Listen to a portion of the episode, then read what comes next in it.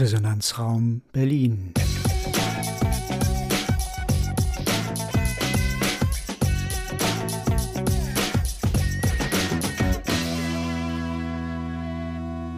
Ein Podcast des Gasthörerprogramms Bana der TU Berlin.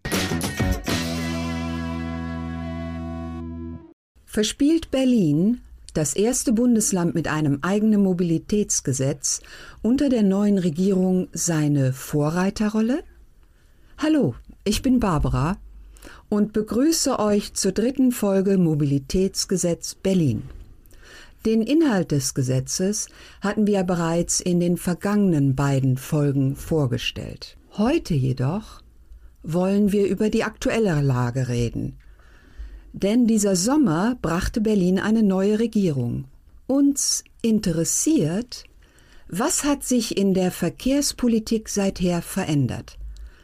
Neben Priorisieren von Radwegeplanungen und der Suche nach einem harmonischen Miteinander aller Verkehrsteilnehmer steckte die CDU-geführte Regierung ihre Energie in einen neuen Entwurf des Mobilitätsgesetzes. Dieser wurde prompt im Senat abgelehnt. Ralf und Marianne werden für uns gleich die Änderungsvorschläge der CDU für das Mobilitätsgesetz für die einzelnen Bereiche Rad, Fuß, ÖPNV-Verkehr kritisch kommentieren. Im Anschluss daran skizziert Monika die neuen Zukunftsideen der CDU zum Thema Verkehr und wird uns auch noch erläutern, was es mit Mikromobilität auf sich hat.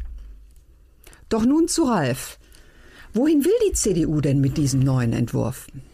Bevor ich sage, was die CDU will und wohin sie möchte, würde ich noch mal ganz kurz festhalten wollen, dass der Vorschlag eben von der SPD abgelehnt wurde und deshalb äh, bisher nur ein Vorschlag ist. Und es, es gibt auch keine erkennbaren Anzeichen, als wenn sich dies in Kürze ändern würde. Und ich beginne mal mit dem Radverkehr und da gehe ich nochmal ganz kurz zurück zur letzten Episode. Da hatte ich erzählt, dass es einen ausgeklügelten Radverkehrsplan gibt, wo genau festgelegt ist, wie viele Kilometer ausgebaut werden an Radfahrwegen, äh, wie, die, wie die Wege beschaffen sein müssen für, Rad, für Radfahrer und generell, wie das ganze Konzept des Mobilitätsgesetzes für Radfahrer entstanden ist und wie es sich ausgebildet hat. Und Jetzt komme ich mal zu den konkreten Zahlen. Diesmal nur ganz wenige, beim letzten Mal hatten wir viel Zahlen und äh, viele Details. Ich, wir versuchen das diesmal ein bisschen kürzer zu machen und auch ich versuche mich daran zu halten, auch wenn ich für das Thema Radverkehr auch gut eine Stunde brauchen könnte, um zu erzählen, was denn alles schief läuft, denn da läuft einiges schief. Aber mal angefangen bei in 2018, da wurde das Gesetz äh, verabschiedet, trat gleich in Kraft und es waren geplant bis 2030 2700 Kilometer Radwege zu erstellen. Und davon sind sage und schreibe inzwischen 121 Kilometer fertiggestellt. Äh, das sind nicht mehr 5% von dem gesamten Radnetz und äh, bis 2030 sollte das Projekt eigentlich abgeschlossen sein. Damit sind natürlich deutlich weniger Radwege errichtet worden in diesem Jahr, auch im letzten Jahr. Und Barbara, du hast eine Frage? Ja, da hat ja unsere neue Verkehrssenatorin auf die Frage, wie viele Radwege sollen denn da noch entstehen und was ist machbar, so vorsichtig angedeutet, dass da vielleicht noch mit 50 bis 60 Kilometern pro Jahr zu rechnen ist. Wenn wir jetzt noch mal sieben Jahre draufrechnen, mal 60 sind da so 420 bis 450 plus die 120, die wir haben. Das ist natürlich weit entfernt von 2700. Richtig, genau. Die äh, Verkehrssenatorin, die wollte in diesem Jahr 60 Kilometer bauen. Im nächsten Jahr hat der Senat gesagt, er würde 100 Kilometer bauen. Auch das würde nicht ausreichen. Das ist deutlich mehr als zuvor gebaut wurde. Aber in dem äh, Mobilitätsgesetz oder genauer gesagt in dem Radverkehrsplan ist halt genau festgelegt, wie viele Kilometer pro Jahr äh, erstellt werden sollen an Radwegen. Und, und da war es ja so, dass am Anfang der, das Volumen relativ klein war, denn das musste genau ausgeplant werden und ist ja auch relativ komplex von der Planung zur Umsetzung und in, in den letzten Jahren und damit haben wir spätestens jetzt, äh, sage ich mal, im Jahr 2024 die letzte Phase erreicht. Da müsste das Volumen ganz deutlich anwachsen. Die gute Nachricht ist, dass für die nächsten zwei Jahre das Budget für, die, für das Radverkehrnetz äh, ungefähr gleich geblieben ist. Äh, die schlechte Nachricht ist, dass es dann damit nicht ausreichen kann, wenn man analog des, äh, des Planes planen würde. Und äh, du hast recht, äh, wenn man äh, analog zu dem bisherigen Erfolg weiter verfahren würde, dann würde es nur noch 110 Jahre dauern, bis das komplette Radwegenetz fertiggestellt ist. Und äh, dazu ist auch zu sagen, dass der Zuwachs in den letzten sechs Monaten deutlich erlahmt ist. Und darüber dazu kommt halt insbesondere, dass obwohl dieses Gesetz zwischen CDU und SPD nicht abgestimmt ist und damit keine Änderungen formal gemacht wurden, dass trotzdem schon gehandelt wird, als wenn äh, das Änderungen gemacht werden, die, äh, die laut Gesetz gar nicht äh, gemacht werden dürften. Der Änderungsentwurf der CDU, der sagt letztendlich, ähm, ich baue schmalere Radwege, ich habe Vorbehalte gegen Spielstraßen und der und ganz besonders, und das ist das Wichtigste, der Vorrang für den Umweltverbund, also auch für Fußgängerinnen und eben auch für Radfahrende, soll abgeschafft werden. Und genau das war ja der Kern des Gesetzes, denn die bisherige Schablone war Verkehrssicherheit auf der Grundlage des Berliner Mobilitätsgesetzes, Vorrang für Radfahrer und für den ÖPNV und für die Fußgänger im Vergleich zum Pkw. Und genau das wird jetzt durch den CDU-Entwurf geändert. Äh, der Hauptanteil soll weiterhin dem Kfz-Verkehr gewidmet bleiben. Der ursprüngliche Plan, sämtliche Hauptverkehrsstraßen mit äh, Fahrradwegen zu versorgen, der wird auch diskutiert und ist zurückgenommen worden. Der Senat argumentiert, dass schmalere Radwege gebaut werden können, weil nicht genug Platz vorhanden sei. Und genau diese Umverteilung des öffentlichen Platzes äh, war geplant. Und ein ganz wichtiges Kriterium finde ich für die, für die, für das Mobilitätsgesetz ist die Schulwegsicherheit. Für Schulwegsicherheit braucht es durchgehende Radwege. Und genau das äh, ist bisher nicht passiert und taucht in den neuen Plänen des Senats auch nicht so auf. Zusammengefasst, die Autoprivilegien sollen erhalten bleiben. Äh, des Weiteren wird so, es gibt ganz viele Ebenen, auf denen das Gesetz äh, geändert werden soll. Äh, die Senatsleitung hat eine neue Koordinations-, Koordinierungsstelle geschaffen und will, die, die direkt der Senatsleitung zugeordnet ist. Und, und da sollen betreffende Maßnahmen und Konflikte und Redundanzen geprüft werden und aufgelöst werden. Im ursprünglichen Gesetz, das immer noch gültig ist, sollte der Radverkehrsanteil wahrnehmbar deutlich steigen. Diese Formulierung ist gestrichen worden, dass die Standards für Radwege deutlich abgesenkt wurden, haben wir schon gesagt. Gestrichen wurde auch die Vorgabe, dass sich Radfahrende sicher überholen können. Auch gemeinsam geführte Geh- und Radwege sind laut Entwurf vorgesehen. Da hast du ja uns jetzt einiges aus dem Gesetz vorgestellt und ich kann aus eigener Erfahrung sagen, wenn ich auf dem Rad sitze und überhole einen anderen Radfahrer auf einem dieser schmalen, ich sag mal, einen Meter breiten Radwege, dann lande ich zwangsläufig entweder auf der Straße oder auf dem Bürgersteig, wo ja auch noch die Fußgänger sind. Und damit wären wir bei Marianne. Auch die Fußgänger ähm, haben ja ihren eigenen Bereich im Mobilitätsgesetz. Was sagt denn der neue Vorschlag dazu? Also ich spreche jetzt im Folgenden als leidenschaftliche Fußgängerin. Ich fahre weder Auto noch fahre ich Fahrrad in Berlin. Ich habe Angst vor den anderen Fahrradfahrern. Daher bin ich ähm, Expertin in der Sache, über die ich jetzt spreche. Ähm, die Bedeutung des Fußverkehrs, du hast recht, Barbara, ein eigenes Kapitel im geltenden Mobilitätsgesetz aus dem Jahre 2021 da wurde das Kapitel ergänzt für den Fußverkehr. Ist, naja, sagen wir mal, ein wenig nicht hinten rübergefallen oder hinten runtergefallen. Ähm, aber die Bedeutung und die Wertschätzung ist zurückgegangen, weil, und das ist fast ein wörtliches Zitat in dem Entwurf der CDU, es heißt, äh, dass dem Fußverkehr als Teil des Umweltverbundes im Rahmen des geltenden Rechts unter Berücksichtigung der Anforderungen und Bedürfnisse anderer Verkehrsteilnehmer Vorrang eingeräumt werden soll. So, und wir wissen ja inzwischen aus dem Dreivierteljahr neue Regierung in Berlin, dass hier die Anforderungen und Bedürfnisse anderer Verkehrsteilnehmer unter anderem immer den flüssigen Lauf des äh, des MIF sozusagen. Des also Autoverkehrs, des, genau. Des Autoverkehrs äh, beinhalten. Das ist für die Fußgänger und Fußgängerinnen misslich, nicht schön. Wobei, ähm, äh, da widersprechen wir uns jetzt gerade hier in äh, dieser Folge, der Umweltverbund wird nicht abgeschafft. Nein, aber er wird ergänzt, denn Taxis und Leihwagen äh, sind mit aufgenommen und sind in dem Entwurf der CDU mit Teil äh, des Umweltverbundes. Also auch da merkt man einfach deutlich, äh, dass das Auto einen völlig anderen Stellenwert hat. Ähm, und das macht mich als Fußgängerin nicht immer nur glücklich. Du hattest eben, Ralf, schon gesagt, dass Spielstraßen naja nicht mehr so generell in die Förderung genommen werden sollen, sondern als eine Möglichkeit genannt sind. Wahrscheinlich muss man ähnlich äh, wie bei Einrichtung von äh, Stufe 30 oder sowas eine Notlage äh, begründen oder ich weiß nicht äh, welchen Blödsinn, also mindestens 300 Kinder im Kiez. Ähm, bevor man dann die Möglichkeit haben wird, das ist aber völlig offen, also das war jetzt eine Spinnerei von mir.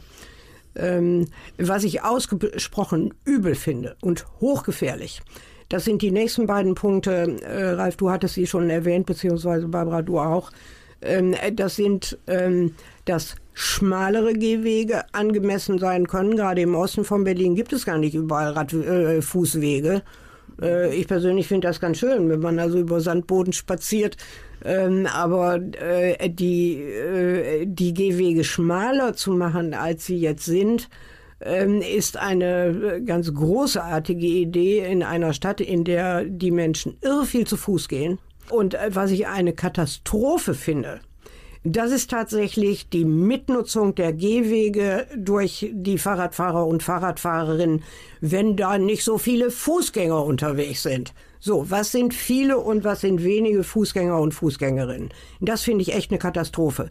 Denn das ist jetzt schon eine ganz üble äh, Geschichte. Äh, ich habe mir abgewöhnt, äh, den Gehweg als äh, den mir zustehenden Raum zu betrachten. Ich sichere, wenn ich von rechts nach links gehe auf dem Gehweg, weil ich immer Angst haben muss, dass mich ein rasendes äh, Fahrrad oder noch besser ein Lastenrad erwischt äh, und nicht mehr so schnell bremsen kann und äh, ich dann leider auf die Nase falle.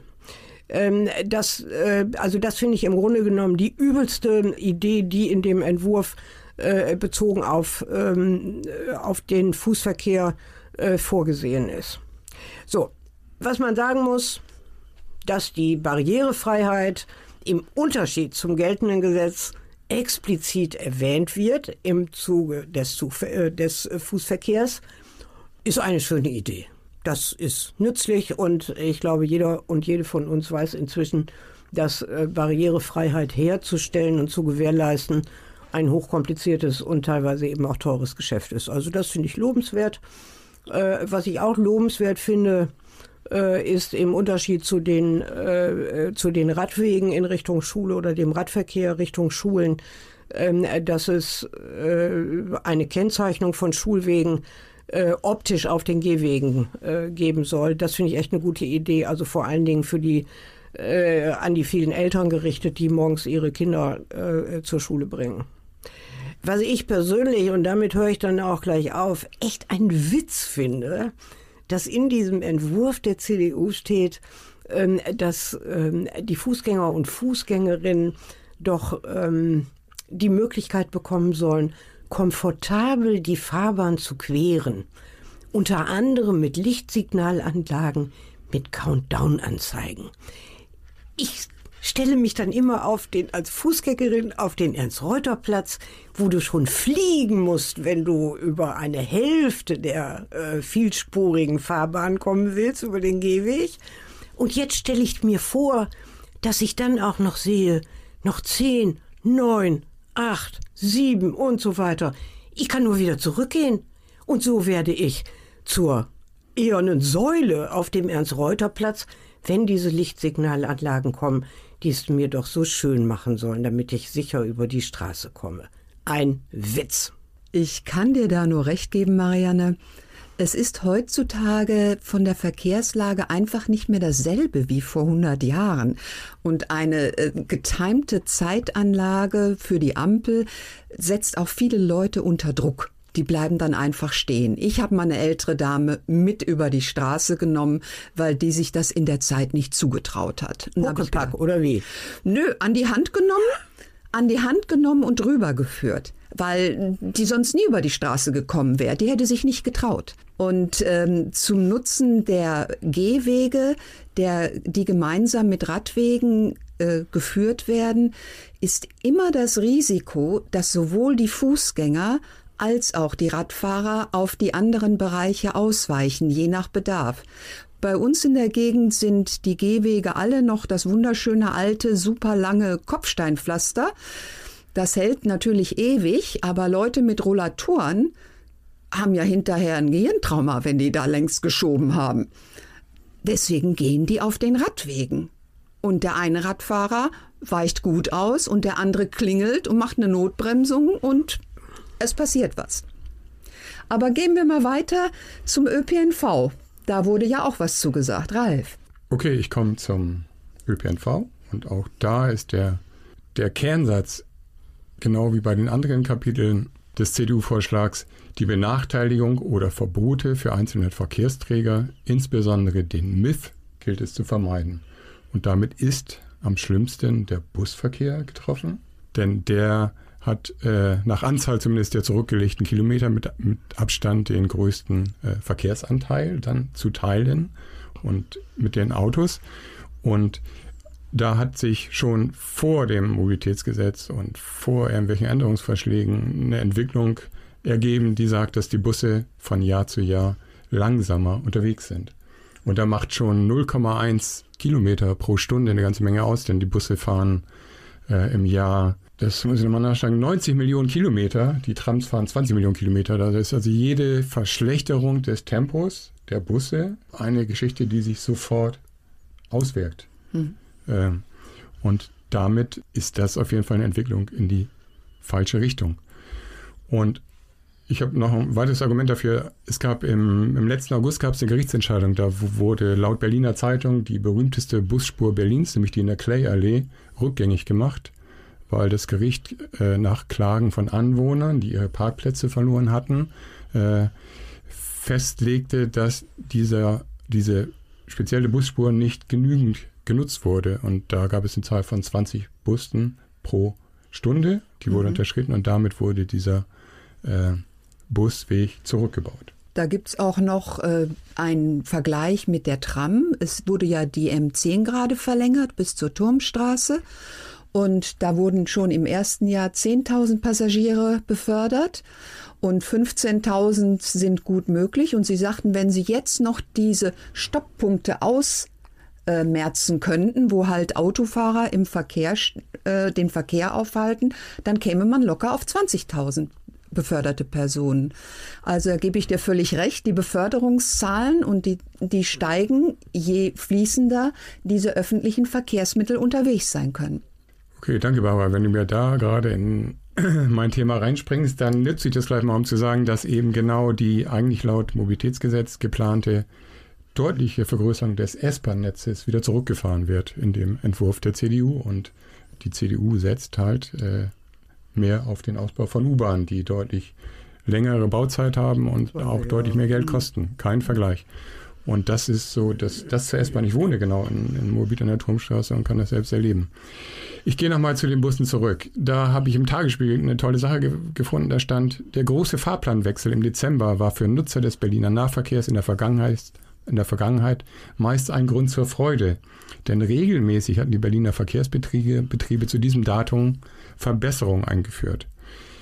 Mal wurden im Busverkehr neue Linien geschaffen, mal die Takte verdichtet. Fast immer hatte man den Eindruck, dass grundsätzlich gute äh, Berliner Nahverkehr würde noch ein Stück weiter aufgewertet werden. Dem ist jetzt nicht mehr so, denn Berlin fehlen 350 Busfahrer. Die BVG hat mitgeteilt, dass sie den Busfahrplan noch stärker reduzieren muss als ursprünglich geplant.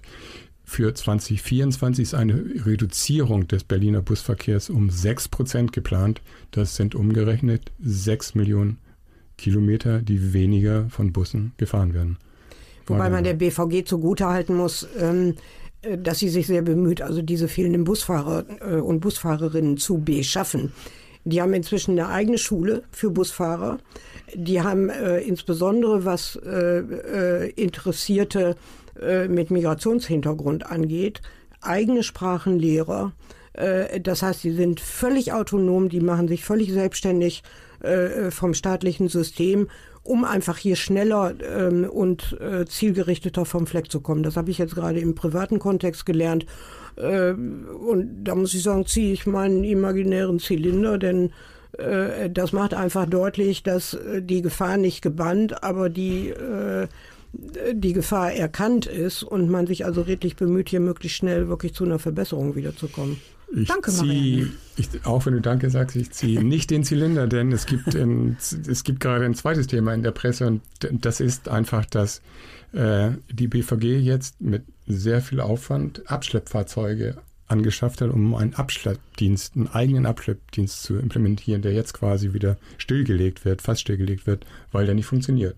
Also es gab unheimliche Investitionen, die jetzt auch so, ich mache mal was Besonderes für mich, äh, nicht funktioniert haben. Aber generell, äh, natürlich ist es schwer, Busfahrer in der heutigen Situation, Stress, unverkennbar, wer will den Job machen, äh, heranzuziehen oder zu bewerben. Aber die Entwicklung des Busfahrermangels, die war absehbar, denn das sind nicht nur unzufriedene und überlastete, müde Busfahrer, Busfahrerinnen, das sind auch äh, Leute, die in Rente gehen. Und da hat man nicht äh, weit genug in die Zukunft geschaut. Sage ich einfach mal. Was ist denn eigentlich aus den E-Bussen geworden, die angeschafft werden sollten für Berlin? Jetzt springst du mir schon wieder in meinen Vortrag. Das wäre auch mein nächster Punkt gewesen. Insofern trifft sich das ganz gut. Der ÖPNV sollte eine Vorreiterfunktion haben, wenn es um den Klimaschutz und um das Klimaschutzgesetz des äh, der Bundesregierung geht. Und äh, die hat ja äh, Treibhausgasneutralität bis 2045 verankert und gerade Ziele angehoben. Emissionen sollen bis 2030 um 65 Prozent sinken gegenüber 1990. Und genau die Festlegung des äh, Mobilitätsgesetzes, nämlich alle Busse sollte, sollten auf nicht fossile Antriebsenergien umgestellt werden, ist ersatzlos gestrichen worden. Damit auch kein Beitrag zum Klimaschutz, was in der Tat äh, bedauerlich gelinde gesagt, ist. So, jetzt habe ich meinen vorletzten Punkt und der heißt, ähm, nachdem wir ähm, schon auf die Straßenbahn eingegangen sind, den nehme ich jetzt einfach nicht, äh, ist in dem CDU-Entwurf vorgesehen, dass ein gleichwertiges ÖPNV-Angebot, das ursprünglich geschaffen werden sollte laut Gesetz, in ein bedarfsgerechtes Angebot umgewandelt wird. Und das ist ja genau das Problem, dass wenn Busse nicht regelmäßig fahren, dass dann eben der Umstieg äh, vom Pkw auf, die, auf den ÖPNV schwerfällt. Und mein letzten Punkt hat auch Marianne schon vorweggenommen, das war das Thema Carsharing ist jetzt auch drin im Umweltverbund und Taxen sind auch drin. Damit schließe ich meine Berichterstattung zum ÖPNV. Da habt ihr ja nun schon jede Menge Änderungen gehört, die so im Detail sicherlich nicht ähm, bei jedem ein angekommen sind.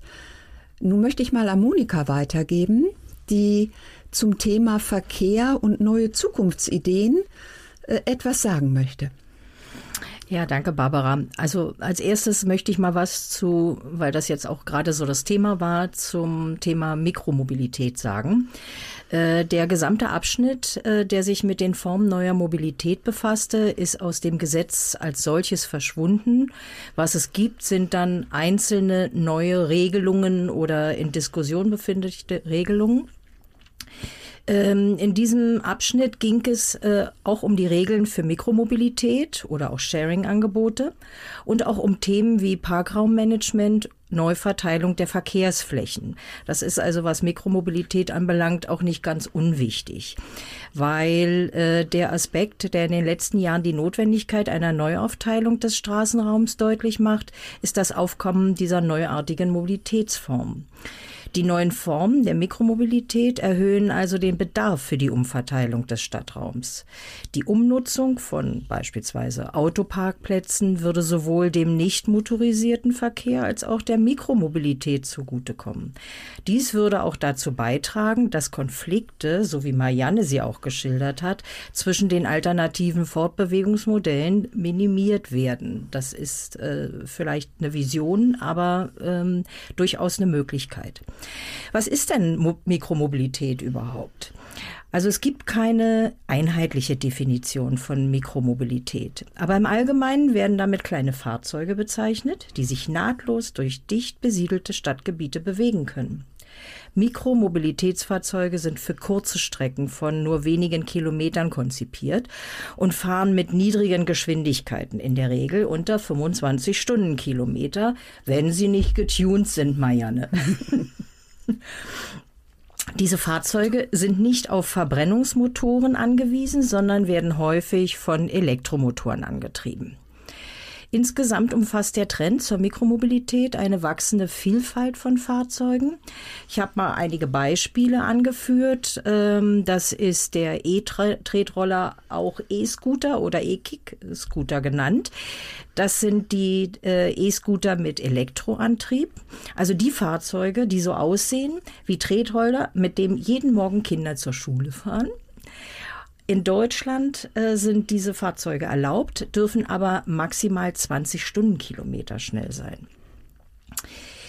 Die E-Skateboards ähm, sind in Deutschland noch nicht zugelassen, ähm, erfreuen sich aber großer Beliebtheit äh, von jungen Erwachsenen als echtes Fortbewegungsmittel im Alltag. Die werden ganz normal gefahren wie ähm, die normalen Skateboards, nur dass auf der Unterseite des Boards Antrieb und Batterie angebracht sind. Ähm, das ist äh, wegen der ähm, Möglichkeit äh, der Ausstattung äh, halt auch ein Fortbewegungsmittel, was durchaus längere Strecken auch ähm, äh, umsetzen kann. Und äh, wegen der Größe und des niedrigen Gewichts lassen die sich besonders leicht in öffentlichen Verkehrsmitteln mitnehmen. Wir haben dann noch Hooverboards, das sind diese Kleinstfahrzeuge, die von Kindern genutzt werden. Ihr kennt das vielleicht, zwei nebeneinander liegende Räder, zwischen dem ein Trittbett liegt, ähm, linker Fuß, rechter Fuß unterteilt und durch Wippen nach vorn und nach hinten äh, wird beschleunigt bzw. abgebremst. Diese Monowheels äh, sind Einräder mit Elektrobetrieb. Äh, da stehst du halt eben auch auf diesen äh, Trittflächen links und rechts und beschleunigst eben ähm, genauso wie mit einem Segway, die wir ähm, ja schon in unserem Stadtbild kennen. Denn die gibt es seit etlichen Jahren und die dürfen aufgrund einer Sonderregelung auf öffentlichen Straßen genutzt werden. In vielen deutschen Städten werden Stadtrundfahrten auf Segways angeboten. Das äh, kennen wir von Berlin ja auch. Ähm, sie sind also äh, an der Stelle zugelassen. Mikromobilität dient eigentlich in erster Linie ähm, dazu, ähm, eine Ergänzung zu geben und nicht äh, das, die Hauptverkehrsmittel zu ersetzen. Ähm, und ähm, das könnte dazu führen, dass die individuelle Mobilität erleichtert wird und dass man sie auch umweltfreundlicher gestalten kann. Und sie sind letztendlich, wenn dann alles äh, im, im Gesamten, auch ähm, also Neuverteilung Verkehrsfläche ähm, gegeben sind, sind sie, haben sie ein großes Potenzial, gerade als Zubringer auf der ersten und der letzten Meile im Zusammenspiel mit dem öffentlichen Verkehr, gerade ähm, wenn es hier ums Umland, Stadtrand ähm, und Innenstadt geht. Dazu müssten sie aber dann auch in allen Bereichen der Stadt im gleichen Maße zur Verfügung stehen. Hier in Berlin würde ich sagen, ist die Versorgung mit solchen äh, E-Scootern oder E-Fahrrädern, die mir am meisten geläufig sind, doch eher im Innenstadtbereich, also sprich innerhalb des S-Bahn-Ringes da. Je weiter man an die Stadtränder von Berlin kommt, äh, funktionieren sie nicht mehr, weil dort einfach dann äh, die geblockt sind. Da kann man die dann nur an einem bestimmten Platz abstellen. Bei uns im Süden, am Mexikoplatz, ist Schluss. Ja, und das ist genau das Thema, ähm, worum es geht, diese äh, Umverteilung, Neuverteilung für verschiedene Mobilitätsformen. Mhm. Da sind wir ganz am Anfang, denke ich. Mhm. Monika, eine Frage an ja. dich. Wenn ich das richtig weiß, sind ja viele von, den, von diesen neuen Verkehrsmitteln ja noch gar nicht zugelassen. Du hast das ja eben angedeutet. Das ist richtig. Ähm, so, wie schätzt du denn äh, die Bedeutung ein dieser E-Skateboards? Da hast du eben gesagt, die sind ja auch für längere Strecken geeignet. Ich schließe an an das, was Barbara äh, gesagt hat, Thema Innen- und Außenbereich. Sind die denn geeignet? Ich persönlich halte das für eine fatale Entwicklung, weil die hochgefährlich sind. Mhm. Äh, unter anderem für Fußgänger und Gängerinnen. Aber wie schätzt du denn die Bedeutung ein? Kann man damit Innen- und Außenbereich besser verbinden, indem die Leute dann eben auf Skateboards rumbrausen? Naja, du hast äh, halt, also es gibt sicherlich auch einen Grund, warum das in Deutschland verboten ist. Das hat was mit äh, Verkehrssicherheit zu tun, weil diese Skateboards, ähm, also diese E-Skateboards, äh, bedingen, dass man im Grunde genommen schon mal normal Skateboard gut fahren kann. Mhm. Äh, und insofern ist das äh, Potenzial, ähm, was, ähm, was die ähm, na, ähm, was die Nutzbarkeit äh, anbelangt, ähm, sehe ich lieber, äh, also sehe ich eher gegen, weiß ich nicht, vielleicht 20 Prozent. Ob man jetzt Skateboards äh, demnächst einführt oder ähm, Hoverboards oder E-Kick-Scooter oder, oder, oder. Ich glaube, das hängt äh, auch ein bisschen damit zusammen, äh, dass man äh, hier guckt, wo kann man was einsetzen und diese einzelnen diese einzelnen Mikromobilitätsformen muss man auch überprüfen, äh, wer kann was fahren, für wen ist was überhaupt äh, möglich zu fahren. Aber es könnte durchaus perspektivisch, ähm, das haben wir ja jetzt schon zwar mehrheitlich im Innenbereich, aber mhm. das haben wir schon bei den, bei den Fahrrädern, bei den mhm. E-Bikes, den E-Scooters. Ähm, das könnte äh, zum Beispiel in naher Zukunft eine Möglichkeit sein, äh, um hier kurze Wege ein paar Kilometer maximal äh, bis zur nächsten S-Bahn oder ähm, U-Bahn oder Bus äh, durchaus abzuwickeln. Also das sehe ich schon so, wobei ich diese Skateboards, also das, was ich dazu äh, eben auch gelesen habe, da ist man sehr, sehr vorsichtig, weil das äh, bedingt wirklich, äh, dass man äh, richtig fit dabei ist. Die ähm, Rate für Unfälle ist einfach zu groß. Ich möchte jetzt noch auf die Themen, die aktuell die, der CDU-Senat ähm, ins, in den Ring geworfen hat, äh, was dazu sagen. Und zwar neu für die Entwicklung von Verkehrskonzepten. Da hat die CDU Themen aus ihrem damaligen Verkehrskonzept von 2020 der Öffentlichkeit vorgestellt. Und das sind aktuell der Neubau und die Erweiterung von U-Bahn-Strecken und die Magnetschwebebahn. U-Bahn Berlin, da hat die, äh, haben die Berliner Verkehrsbetriebe einen Masterplan für den Netzausbau vorgestellt, der eine Erweiterung des U-Bahn-Netzes auf 318 Kilometer vorsieht. Das ist mehr als eine Verdoppelung der derzeitigen Streckenlänge von 147 Kilometern. Der Plan sieht auch eine Ringbahn mit der Linienbezeichnung U0 vor, die die Innenstadt umrunden soll. Dann sind fünf neue U-Bahn-Strecken geplant, darunter Alexanderplatz, Potsdamer Platz, Turmstraße Jungfernheide, Warschauer Straße, Hermannplatz, Pankow, Heinersdorf, Weißensee und Jungfernheide, Urban Tech Republic, äh, Republic mhm. Schumacher Quartier. Die äh, CDU und SPD haben äh, ja immer betont, ähm, dass die Mobilitätswende nicht nur für die Innenstadt äh, zutreffen soll, sondern auch in den Außenbezirken ankommen soll. Und die Grünen wollten ja erst ein das bestehende U-Bahn-Netz instand setzen und die Straßenbahnstrecken bauen. Die Christ- und Sozialdemokraten setzen jetzt auf den Ausbau der U-Bahn, ein Verkehrssystem, das den Autoverkehr nicht stört. Es gibt da verschiedene Stufen, die die äh, BVG ähm, jetzt äh, umsetzt in eine Arbeitsgruppe. Das heißt, äh, es geht jetzt erstmal um die Innenstadt, die direkten schnellen äh, Verbindungen. Dann äh, wollen sie neue Projekte ähm, diskutieren und äh, neue Linien überlegen einzusetzen. Dafür fahren sie diese Strecken mit Kleinbussen ab, um das festzustellen, äh, was äh, ist da machbar. Und die dritte Stufe ist dann für diese Ringlinie U0 äh, vorbehalten. Die soll praktisch diese wichtigsten Zentren der äußeren Stadt bilden.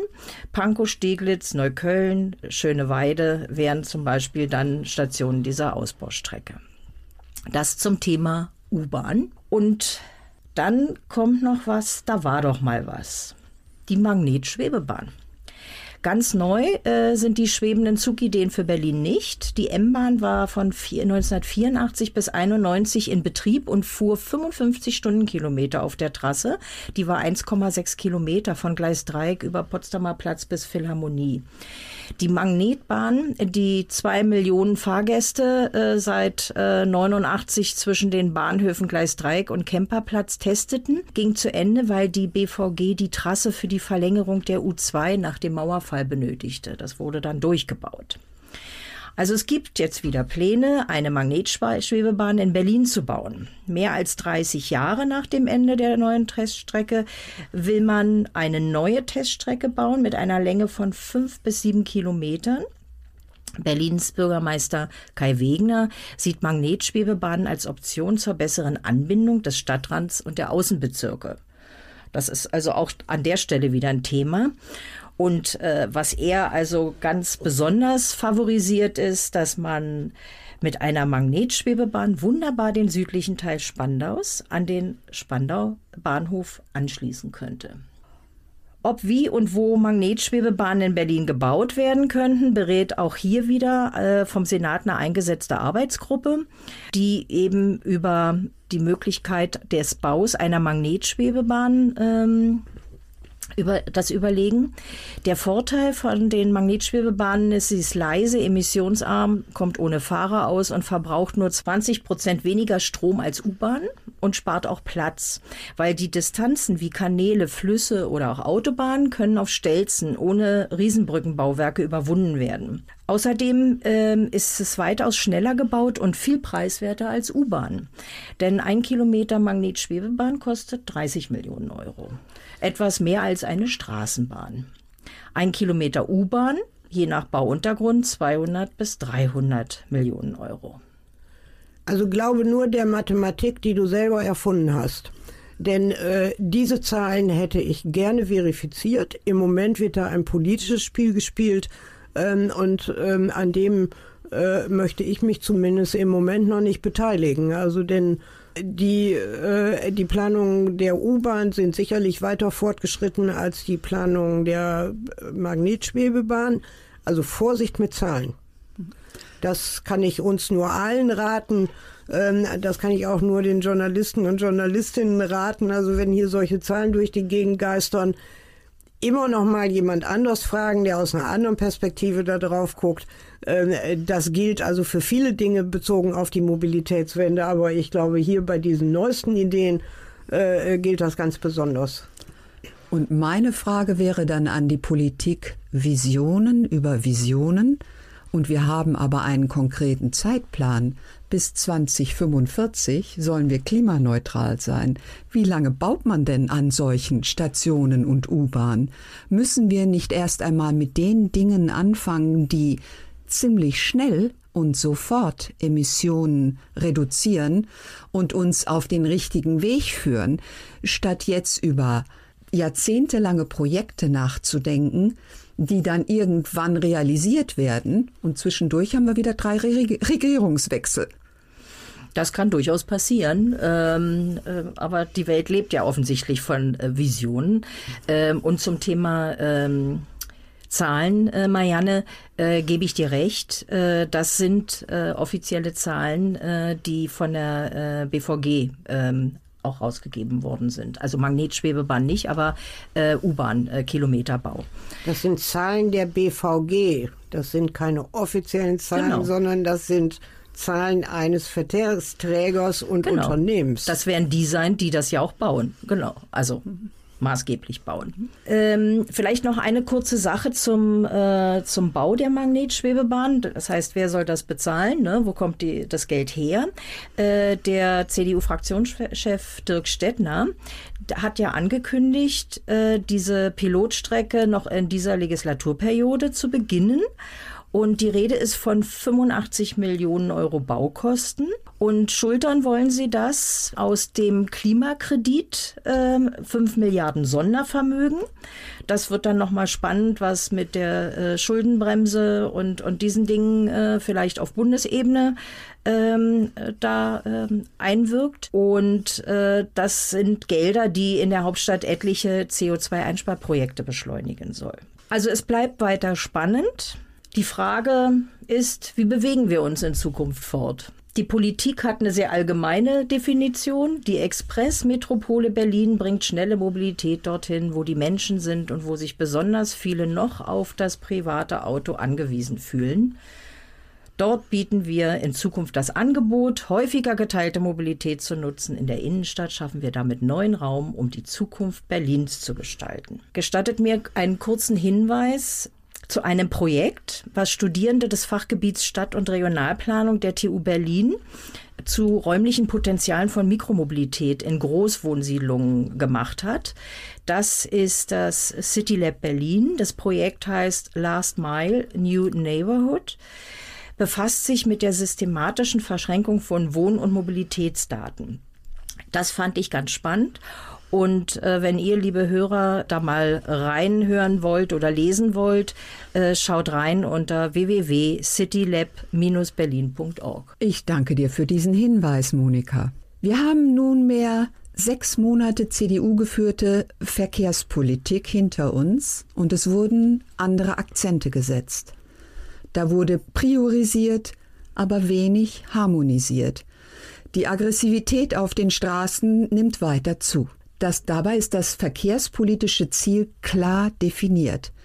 Die Beförderung von Personen und Gütern ist so zu organisieren, dass gesellschaftliche Teilhabe für alle gewährleistet ist und dabei nicht Klima, Umwelt und Gesundheit die Zeche dafür zahlen. Es bleibt abzuwarten, wie die neue Regierung diese Vorgaben des Mobilitätsgesetzes umsetzen wird. Eine Maßnahme steht jetzt schon für 2024 fest.